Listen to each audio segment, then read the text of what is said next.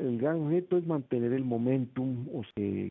esa, esa instalación no se ralentice, no, no, no se reduzca. Yo creo que ese es el gran problema vienen los desafíos sobre cómo seguir desarrollando las energías renovables si los precios del petróleo pudieran bajar. Eh, ya hubo un primer, una primera amenaza con lo que se presentó en el año 2015, el 2016 pareciera que eh, el mercado petrolero busca un nuevo equilibrio, que se habla de que pudiera ser de 50 dólares, pero esa es, esa es una primera amenaza. La, la segunda, creo que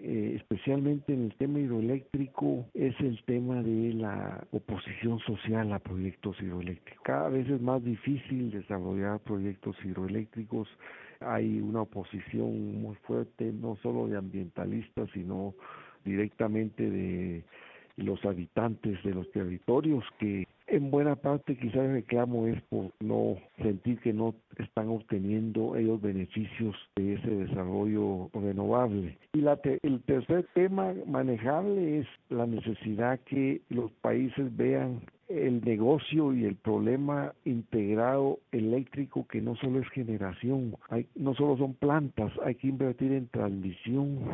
en distribución y también hay que invertir en reserva, capacidad de reserva